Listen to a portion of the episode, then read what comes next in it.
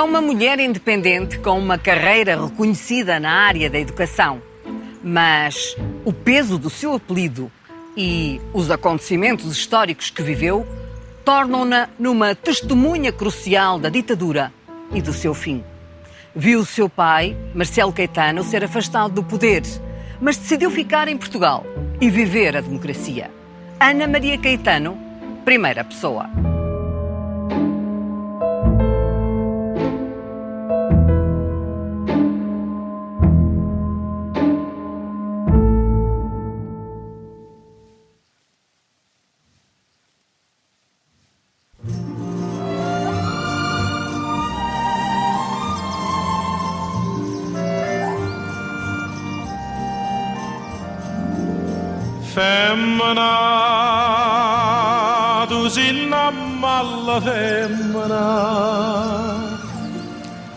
O Linhó. Poucas pessoas sabem que o Linhó era o vosso local de, férias ou de descanso. O seu pai decidiu vir para aqui em que ano? Ah, isso não sei. Sei que eu tinha, sei mais ou menos, que teria um- eu 11 anos. E o que é que faziam quando vinham de férias? Ah, Íamos de caminhonete, porque não tínhamos carro. Vinham de caminhonete? Íamos de caminhonete para o Estoril. Tinha que ser. Não, não tínhamos maneira de se deslocar se não fosse assim. Os meus irmãos gostavam-lhes um bocadinho, porque queriam ir namorar e essas coisas todas.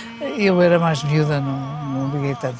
Mas andávamos de bicicleta e depois vinham uns amigos cá, depois havia um primo que estava ali em Martins ou não sei o quê, vinha por aqui, levávamos para a praia e ele tinha carro. Vinham de carro oficial. Os meus pais vinham, mas nós não. O seu pai era muito estrito com o carro? Era muito, era, era muito. Não podíamos usar os choferes quando, quando estávamos na vida privada. Eu também não usava. Ele saía ao fim de semana, saía com o carro dele. Qual era o prato mais comum em casa? Ah, isso é- era uma comida muito francesa, como se costuma dizer. Não havia assim um, um prato de comida portuguesa que fosse mais. Eu lembro-me que comíamos favas o verão inteiro. Um dos meus irmãos detestava favas, mas era um sacrifício comer as favas. Eu adorava as favas. Mais tarde, acaba por fazer esta casa, que é o seu refúgio durante muitos anos. Eu, esta casa é uma casa das paródias, umas paródias menos formais. Em Belas é tudo formal. Eu eh, recebo à mesa com os protocolos todos da minha mãe. Ainda me lembro do Alçada Batista vir para aqui cortar cebolas. Um dia resolveram que cada um cozinhava à, vez. E então dizia-me, limpa-me o nariz que eu choro, enquanto eu choro. E eu limpava o nariz e eu cortava as, as cebolas. Tinha um grupo que era um grupo que cantava fado e que eram muito engraçados. Eles bebiam um bocadinho. Eu não, nunca bebi na vida, portanto, foi uma rapariga sempre muito... Abstémia. What a clown, cause everybody knows the things she does to please. She's just a little tease. See the way she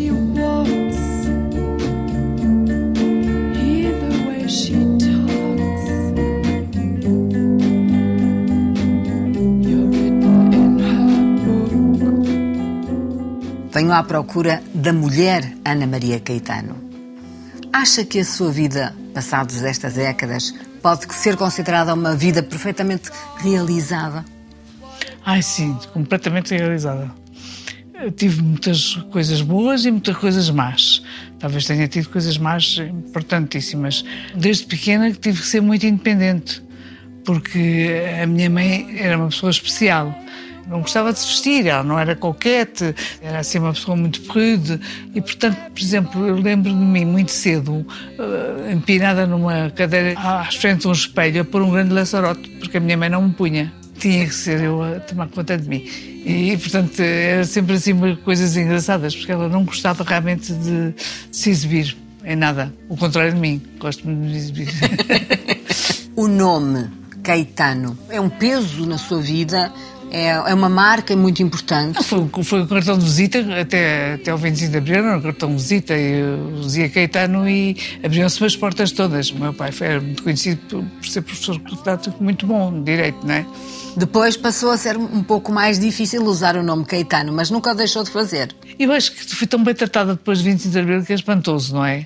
Fora no colégio que diziam lá umas, umas fações mais esquerdistas que eu estava ali a ganhar dinheiro para mandar para o meu pai e que quiseram me expulsar, não é?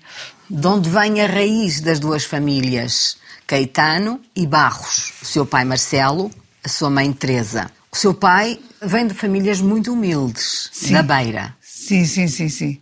Exatamente. O meu avô vinha, veio da Beira para Lisboa. O seu bisavô era alfaiate. Talvez, não, não se sabe muito bem, pensa-se que sim. E o seu avô eh, já tinha uma outra instrução, tinha aprendido a ler. E era um escritor fantástico. Aliás, publicaram um livro das crónicas que ele fazia. Escrevia para, para a comarca de Arganil, que era a terra dele. E do lado Barros eh, temos um dos principais representantes da República, um homem da ética republicana. A sua mãe estava imbuída por esse espírito. Sim, sim. E a minha mãe era, era uma pessoa inteligente, eh, culta, era uma pessoa muito interessante. Estudava psicologia, ela própria, para, para tratar os filhos como deve ser. E era filha daquele homem que era uma pessoa fantástica, não é? Foi fantástica de maneira de ser, eh, era poeta e, Como era João de Barros? Olha, era um, era um homem pequenino, com um monóculo e, e muito amoroso, muito amoroso. Nós, os netos, adorávamos aquele avô. João de Barros foi um dos pedagogos Pois foi, fica pois. na história do Pois foi, país. pois foi. E que Ainda hoje é atualizado, é Justamente, engraçado. é ainda engraçado. hoje, A eh, sua forma de educação é, é muito interessante. Mas era um democrata, era alguém Era que um tinha democrata. estado eh, junto do- daqueles que na primeira hora da República quiseram a liberdade. Eh, E o seu pai estava de um outro lado, mesmo ainda quando era professor universitário. O João de Barros eh, falava mais com o meu pai do que com os filhos, porque era com ele que ele se encontrava. Sendo que o pedagogo João de Barros é pai de uma das grandes figuras da democracia portuguesa e que foi presidente da Assembleia da República, Henrique de Barros. Pois, o meu pai fez sozinho o sétimo ano eh, a estudar com o meu tio Henrique. E depois o meu avô é que o propôs e ele foi a exame.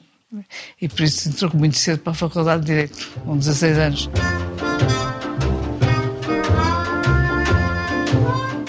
Quando Ana Maria nasce, os teus pais já têm três rapazes. Sim, acho que sim, ficaram muito contentes eh, por eu ser uma rapariga, claro. E foi crescendo justamente um pouco levada pela cartilha de educação também do avô, porque foi estudar primeiro logo para o, para o Colégio João de Deus. Exatamente, o Colégio de Deus, que era amigo íntimo do meu eh, avô João de Barros, o João de Deus Filho. Depois a seguir fui para o Liceu. Fui para o Liceu Dona Filipa de Lencastre. E o ensino era ótimo. O Liceu portava-me assim um bocadinho mal. Como assim? Portava-se mal. Não me portava mal, que não tem presa nenhuma. Eu era muito chamada à reitora, mas era, por exemplo, no Liceu Filipe havia uma mesa de ping-pong. Antes de tocar, já eu estava na rua. É claro que era chamada a correr para apanhar a mesa, não é? Para quem lá chegasse primeiro é quem ficava com a mesa. E depois as outras a gente deixava jogar ou não, conforme nos apetecia.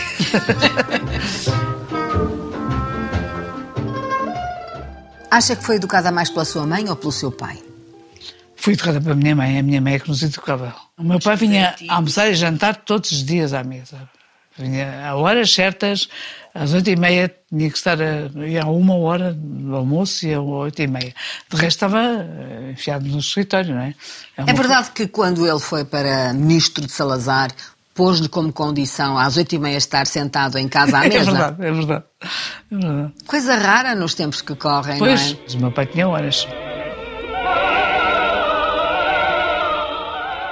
A política esteve sempre em sua casa.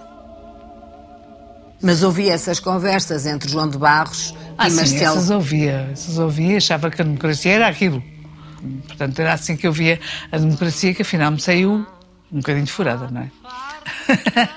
Durante muitos anos, o, o seu pai, mesmo já depois de ter sido ministro e ter regressado à universidade, gostava de reunir à sua volta com uh, grupos de estudantes. Ele fazia isso aos sábados num, grupo da Choupana em que ele se encontrava com os seus amigos. Foi um bocadinho os seguidores dele depois eh, de ele ser presidente do Conselho. Mas essas pessoas frequentavam também a Sim, vossa frequentavam casa. A nossa casa, sim, sim, eram amigos de casa, eram amigos de casa. A minha mãe gostava muito de, de orientar os jovens. É nesse perfil que se insere também Adriano Moreira. A Zé Moreira, sim, sim, exatamente. Ele gostava imenso dela e visitava constantemente e contava-lhe a vida toda e, e ela ah, orientava-o naquilo que era para orientar, Fazia lanches para os receber. Fazia mais para receber, exatamente. Andou com o Marcelo Rebelo de Sousa ao colo. Andei, pois é, andei a procurar as fotografias e não, não encontrei outra. Como é que era Marcelo Rebelo de Sousa quando era bebê? Era muito engraçado, era um bebê muito engraçado. Eu e o meu irmão Miguel é que ajudámos a, a andar, não precisava, ele sabia andar, não é? Mas a falar também não precisava. Falou falava- depressa? Falou depressa e bem. Os E pais eram muito amigos.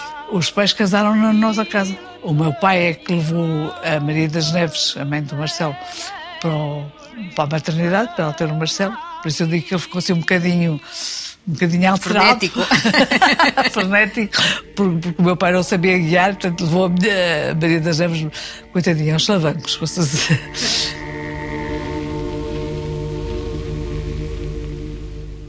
O seu pai tem um momento em que tem que tomar uma decisão. É equacionado para ser presidente do Conselho, ele próprio. Essa questão posta em casa, Pôs em casa, pôs, eh, quando o meu pai resolveu que aceitava, eh, disse à minha mãe, não, não sei como é que eu vou aceitar, que ela estava doente já, é? E nessa altura ela disse, oh Marcelo, nunca na vida te impedi de fazer nada. como é que a sua vida mudou nesse momento? Mudou, não mudou nada. Quando a minha mãe adoeceu, eu tinha uns 20 anos, 21 anos, pai, e não sabia o que é que era uma depressão, não fazia ideia nenhuma, não é? Até que de repente, não sei como, eh, disse que sim. A Deus, não é? Porque é é Deus que, que nos põe, eh, tem o nosso desígnio nas mãos, não sei. Dizer que sim significava passar a ser enfermeira da sua mãe. Sim, fiquei três anos com a minha mãe em casa, eh, sempre a fazer tudo o que era preciso, não é? Por exemplo, deixava de comer, de ir comer à, à casa de jantar, eh, era eu que lhe levava aos tabuleiros de, do almoço sentado, o resto estava sentado ao pé dela de mão dada, ela chorava e eu estava de mão dada, e assim estivemos. Quando tratei dela, fui mãe dela. Eh, que eu, no fundo, andei a vida inteira à procura da perfeição, porque a minha mãe queria-me perfeita e eu não era. E quando fui mãe da minha mãe, digamos assim, eu, fui- eu atingi a perfeição. Eu fui perfeita. Como é que in- influencia essa experiência, uma vez que veio a dedicar-se também, eh, de certa maneira, à saúde mental e é hoje alguém que, que trata Olha, de psicologia? eu acho que teve a ver com a doença da minha mãe. Eu tive que pensar que não tinha maneira de ganhar a vida se não tivesse um curso ou uma coisa qualquer e vi no- nos jornais eh, os cursos de, de reabilitação do Alcoitão. Mas ainda pensou ir para direito? Sim, mas o meu pai não, não me queria lá, claro. Não queria lá. Direito não era para mulheres. Sim, né, sim, meu pai era um bocadinho. eh, era contra a liberdade das mulheres, não era a liberdade, eh, enfim. Enfim, o que é que quer dizer? As mulheres não deveriam ter uma profissão. Isso não lhe dava mais ganas de ter? Pois foi quando, quando eu fui quando eu fui para terapeuta, terapeuta da fala, hum, eu achei piada porque eu disse que ia e ele disse, ah, tu fazes o que quiseres. Essa parte em que eh, a doença da sua mãe se agrava e que ele vai para o, o governo, entretanto há um primeiro momento de grande esperança, a chamada Primavera Marcelista. Esse primeiro impulso foi positivo e certamente viveu também no seio das suas amizades com esperança. Pois eu trabalhava já nessa altura, não é?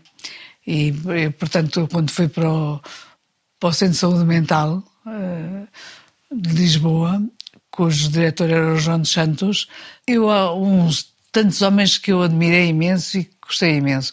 Foi o meu avô, o João dos Santos e o meu pai. É interessante, no 25 de Abril, eh, claro que ele teve uma posição extraordinária. Primeiro foi a primeira pessoa que me telefonou eh, para dizer estou consigo. E era uma pessoa de esquerda. Toda a equipa de João dos Santos eram pessoas mais voltadas para a esquerda Todos e contestatária. Sim, era tudo esquerda, era tudo MDP, MDP e PS. Como é que eles me adotaram tão bem? Como é que, e, e como é que eu não fui eh, posta fora a seguir ao 25 de Abril? Eh, o João dos Santos começou por dizer num plenário eh, que toda a gente sabia quem eu era e que, portanto, que eu era uma trabalhadora muito boa e, portanto, que hum, ninguém tinha nada a dizer. E realmente ninguém disse nada. E eu fiquei lá. Que tipo de trabalho desenvolviam? crianças e adolescentes e também os pais dos- das crianças e dos adolescentes.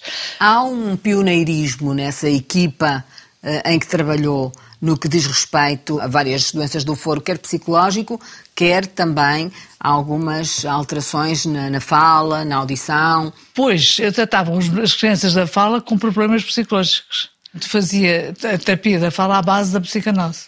Eu comecei a trabalhar eh, sempre a ensinar. Uma das coisas que eu gostava era ensinar. Abri o colégio e o colégio tinha uma especialidade, é que era 400 alunos do ensino regular e 30 alunos do ensino especial, em classes eh, Separadas? separadas. E com professores de ensino especial, com terapeutas, com tudo.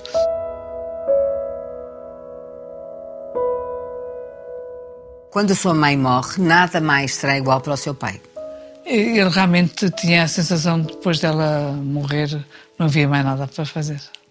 A partir daí, da morte dela, hum, digamos que acha que ele teve menos ânimo para lidar com os problemas que eram cada vez mais, uma vez que a guerra colonial não tinha solução Quer à dizer, vista. as pessoas acham que sim. Eu achei que ele, apesar de tudo, eh, estava muito capaz. Estava... Pronto, a guerra colonial não tinha solução, não é? Nessa altura, eh, já fazia as conversas em família. Quando certos políticos que andam pelo estrangeiro a tentar desacreditar a sua pátria afirmam por lá que o governo impõe ao povo português a defesa do ultramar, isso é redondamente falso. Até aí, como é que era a sua relação com ele? Era de reverência, de admiração? Eu nunca tive reverência com o meu pai. Eu, eu fui sempre um bocadinho, de admiração a maior, a maior, mas fui sempre um bocadinho desbocada com ele. E era isso que ele achava piada. Ele achava piada, é, é isso, e aguentava as brincadeiras que eu fazia. Era mais desbocada que os seus irmãos? Ah, sim, os meus irmãos não se permitiam, nem pensar. nem pensar, isso era um. Esses tinham mesmo que ser reverentes. Ah, sim, sim, sim, eram reverentes, eram mesmo. Nessa altura, eh, era uma jovem lindíssima e que estava a Era vamp, despertar. era uma vamp. Tinha um chignon por aqui, usava com umas unhas encarnadas para lá. Há uma determinada altura em que o seu pai lhe pede para o acompanhar em determinadas visitas oficiais, porque a sua mãe já não pode. Quando chegam a Londres, tinha acontecido um dos factos mais significativos da guerra colonial, o massacre de Viriamu. Irma. E quando partem, já estão à espera das manifestações que vão ter à chegada.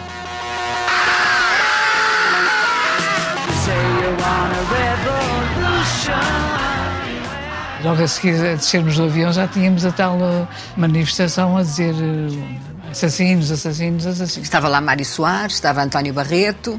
Eu não sei, eu vi, eu vi as caras deles, mas não os conhecia. Ana Maria faz furores logo ao descer do avião. Lembra-se de ser olhada com tanta atenção? Não sou muito atenta que me olhem, é engraçado não. Mas, mas claro, que me lembro, com certeza. Eu já tinha recebido o Príncipe Filipe em Portugal e fui cumprimentar a rainha, que tinha uma quantidade de protocolos. E depois a seguir estava o Príncipe Filipe, que na grande gargalhada, como ele era sempre bem disposto, hum, diz: Ah, então hoje foi comprar um biquíni. eu não tinha ido comprar biquíni, mas, mas pronto. Mas fui, tinha ido ao Harrods. Mas nessa viagem a Londres, como estava a dizer, os fotógrafos andavam em cima de nós, não é? Todo o tempo. E depois havia a história do Eramu, maneira que, a certa altura, o meu pai estava a ser interrogado e o Pedro Feitor Pinto, que nos tinha acompanhado, foi-me chamar ao quarto, perguntar se eu estava arranjada e se eu podia ir com ele. E eu subi a escada para, o sítio onde ele estava a ser interrogado, como eu digo, sobre o Eramu, e os fotógrafos no mesmo minuto fizeram assim para nos tirar fotografias. E nós estamos os três com, a rir como se estivéssemos na coisa melhor do mundo. Parece um anúncio do próprio Salvador. Portanto, reconhece que também foi, por vezes, Sim. utilizada como, como Era utilizada a para distração, para, como um Para distrair. de uma situação que era grave. Viva Marcelo Caetano! Vivam as províncias ultramarinas! Viva Portugal independente!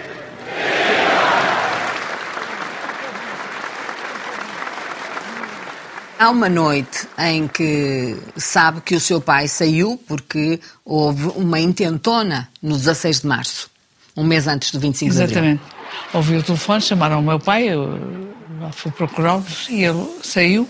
e Eu deitei-me, só pensava que no dia seguinte ia trabalhar e tinha que, estar, tinha que ter o sono em dia. E no dia seguinte, quando voltei, ele estava no escritório sentadinho.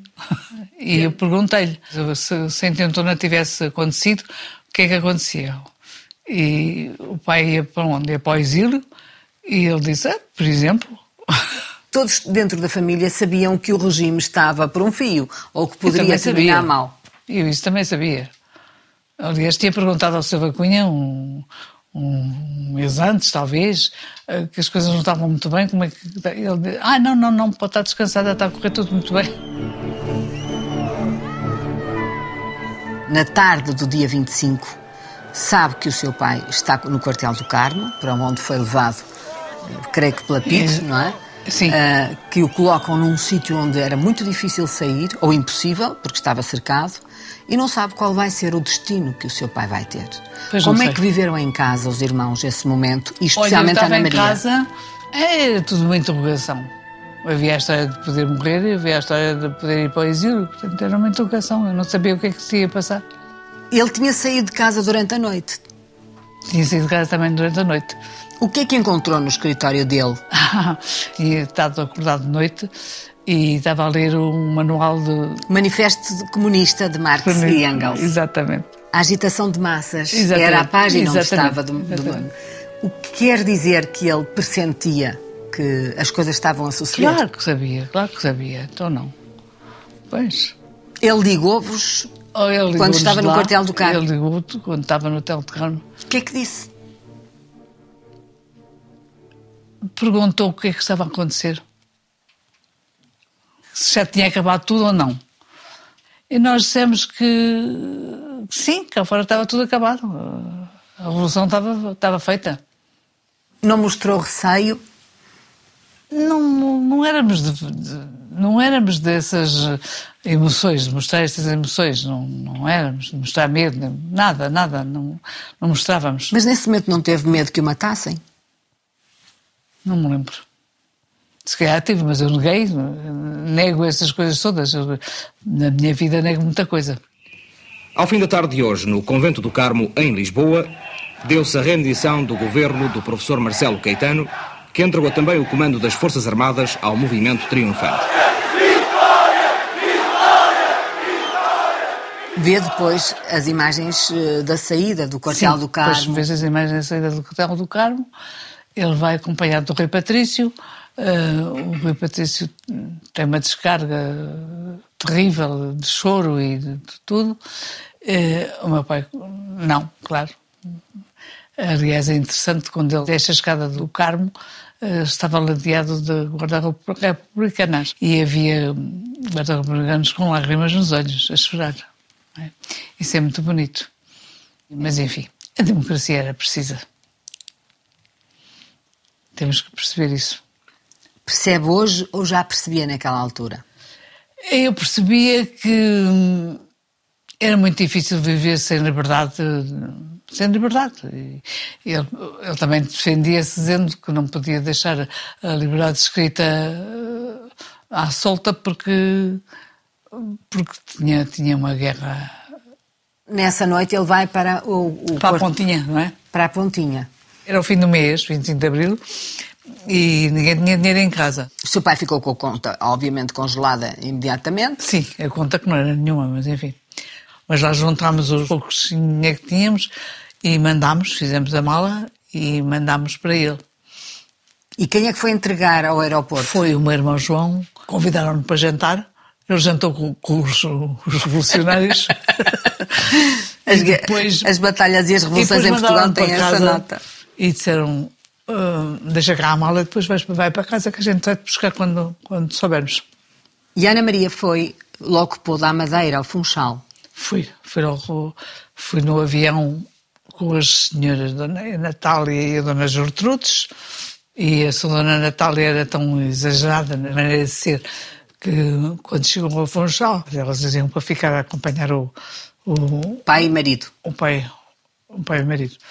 Fez tanto sarilho por causa das malas que ela levava, levava imensas malas, que quando chegámos a- ao Palácio do Governador, ela tinha as malas todas, eu não tinha a minha. E elas achavam que mandavam, na mesma. E eu achava que não mandava em nada, era ao contrário, quanto mais eh, discreta tivesse, melhor. A filha de Américo Tomás eh, questionava e, e responsabilizava o seu pai por tudo o que tinha Sim, sim, acontecido. sim. Foi só depois no Brasil, no exílio no Brasil, é que ela atacava o meu pai de grave maneira, dizendo que a culpa era dele, e não sei o quê. A culpa era dele porque tinha deixado aberto o regime de forma a que Pois. pudesse haver uma revolução. Exatamente.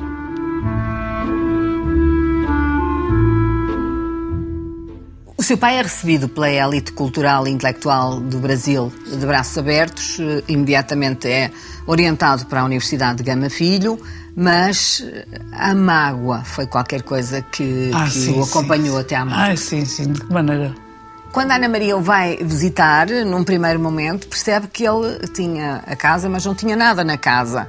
Como é Ah, que resolveu esse problema? O que é que lhe disse? Eu disse que vou-me virar a casa, mas ele diz, ah não, mas eu não tenho dinheiro para pagar nada, portanto não, não podes me virar. Mas eu fui na mesma a uma loja e comprei em prestações ah, um sofá. E pus o sofá na, na sala, ah, forrei umas cadeiras ah, para ficar mais giras e, e depois deixei-o apagar o sofá. E ele ficou completamente machucado, digamos, porque nunca tinha na vida pago nada em prestações, portanto, aquilo era um- uma coisa horrível. Portanto, no primeiro dia, eles diziam, o professor no primeiro dia estava lá a pagar a, prestaçãozinha. Ana Maria foi lá visitá-lo mais uma vez. Sim, todas as vezes. Era expectável que a Ana Maria ficasse lá com ele? Ele pediu-me, pediu-me, propôs-me, assim é que se diz, propôs-me a ficar lá. E eu dizia, ao pai, desculpe, mas eu tenho a minha vida em Lisboa, não é? Eu quero ir viver agora também a, a- a liberdade, a democracia, quero ver como é. Fiquei a ver. E o seu pai, qual foi a reação dele? Então, vai. o ditador deu-nos imensa liberdade aos filhos.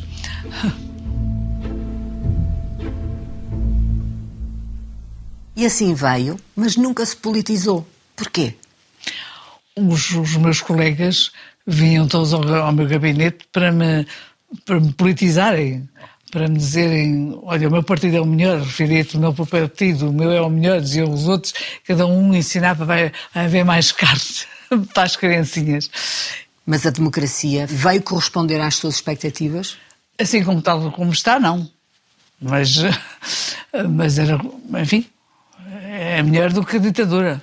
A sua profissão nunca parou e sempre foi bem quista pela democracia, como disse, e acarinhada pelos seus colegas de trabalho, sem porem em causa o seu futuro profissional, que foi brilhante e que eh, ainda hoje é admirado por quem, quem é do meio e conhece eh, as terapias com que trabalhou. O corte que houve com o regime do seu pai foi uma coisa boa para si? Foi, claro que foi. Foi. Eu gostei de viver. Eu gosto de viver em democracia. Sem dúvida nenhuma. Alguma vez conheceu Salazar? Não, não, não. Curioso. O meu pai não levava os filhos ao, ao Salazar. Como não? Não sei. Eh, havia, eh, por exemplo, o Baltazar, o pai do, do, do Marcelo, levava os meninos ao Salazar. Casa a casa, trabalho, trabalho. Havia similitude entre estes dois homens, Marcelo Caetano e Salazar, que ocuparam as décadas daquilo que se chamou o Estado Novo até 25 de abril de 74. Havia, eles, eles tinham muitas parecenças, não é? Mas, hum, mas o meu pai sempre foi muito, muito referido em relação ao Salazar, com o Salazar. Sempre se opôs imenso ao Salazar. Mas, no fundo, depois hum, seguia os passos dele, não é?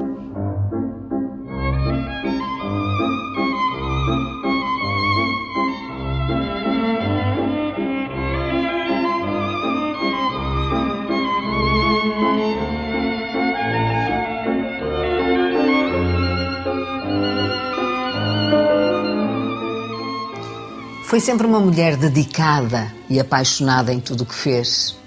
Sempre apaixonada, sempre, sempre, sempre. Eu era apaixonada por crianças que tratava. Eu fui tão feliz de trabalhar. Como é que é possível uma pessoa ser feliz em tudo o que fazia na vida? Vivendo os problemas dos outros. Sim, vivendo os problemas dos outros e tratando também os meus, não é? A gente, ao, ao tratar os dos outros, trata os seus, não é? Eu, ao longo de uma psicanálise toda, andei sempre à procura de quem sou eu, no fundo. Foi uma mulher e é uma mulher de amores. Sou uma mulher de amores. As paixões que eu tive por, por autistas que eu tratava é uma coisa fantástica. O que tem de especial essas Olha, crianças? possivelmente porque não sabiam comunicar muito bem e eu sempre procurei comunicar melhor, porque eu sou um bocado distante. Portanto, se calhar a criança, os autistas também têm um bocadinho essa parte, não, não estão loucos. Mas viveu grandes paixões também. O que seria a vida sem amor e sem humor, das duas coisas. Eu acho que é das duas coisas. É preciso. Também foi amada, claro. Sei lá. Está a brincar comigo, sabe muito bem que sim. Não sei, não sei, não sei. Eu acho que gostei mais do que, do, do que fui gostada. Eu, eu é que gostava. Eu acho que o amor está connosco, a paixão está connosco, está dentro de nós.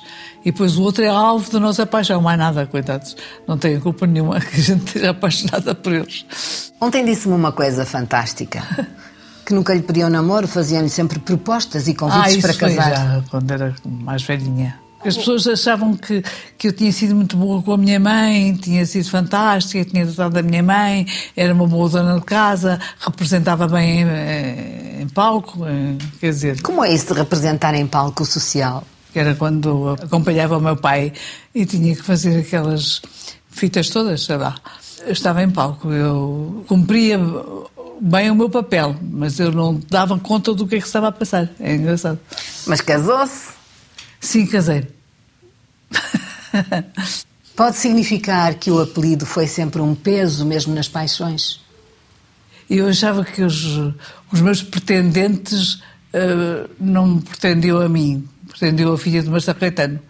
E se calhar houve alguns, assim.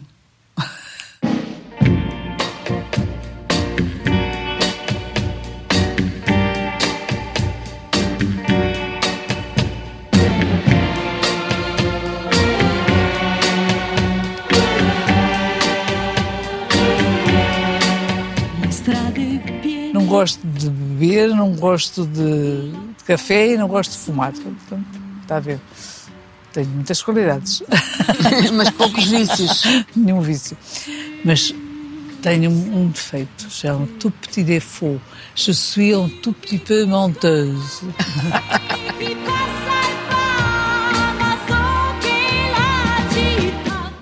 Se hoje voltasse ao princípio, voltava a ser o que é ou teria escolhido uma vida diferente? Porventura até um país diferente? Não, não, não. Um país este. Portugal é muito especial. É muito bonito. Io penso sempre a soltanto